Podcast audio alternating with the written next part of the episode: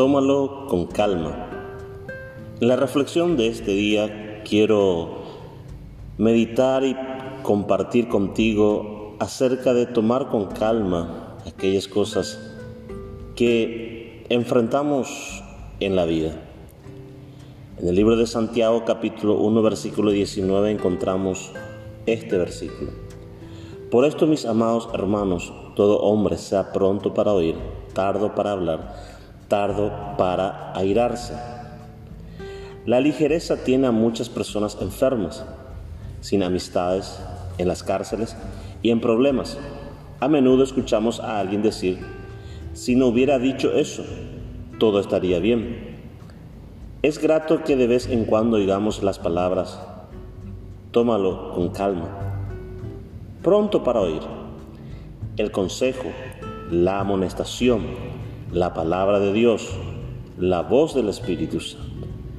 Estas cuatro cosas sería importante que nosotros podamos escuchar. Tardo para hablar.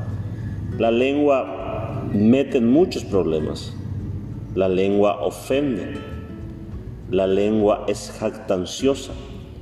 La lengua contamina la lengua domina. Es importante siempre tener en cuenta que muchas veces nuestra forma de decir, de hablar, pueden producir muchas cosas en aquellas personas que nos escuchan. Tardo para airarse. Pablo dijo, airaos, pero no pequéis. No expresemos la ira, suprimamos la ira. La ira es la manifestación de pensamientos negativos. Se desplaza con pensamientos positivos. Cuente hasta 10 y no deje que el agua de la ira hierva en su olla. Si siente ira, ríase. Es interesante notar que la palabra ira se transforma en ría con solo cambiar una letra.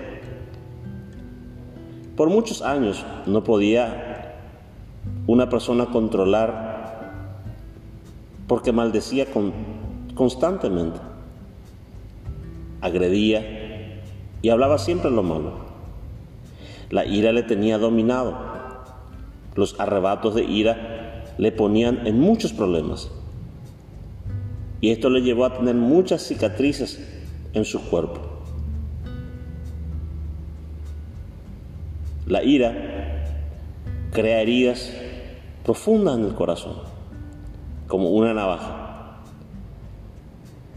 Cuando una persona entrega su corazón y su vida a Jesús, esto empieza a cambiar, su corazón se vuelve tierno, su corazón empieza a amar, su corazón empieza a perdonar.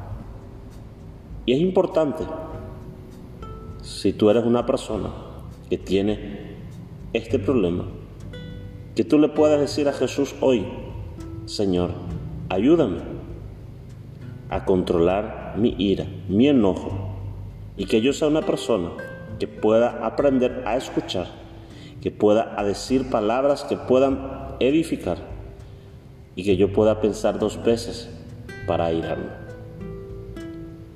Gracias por este tiempo, que Dios te bendiga.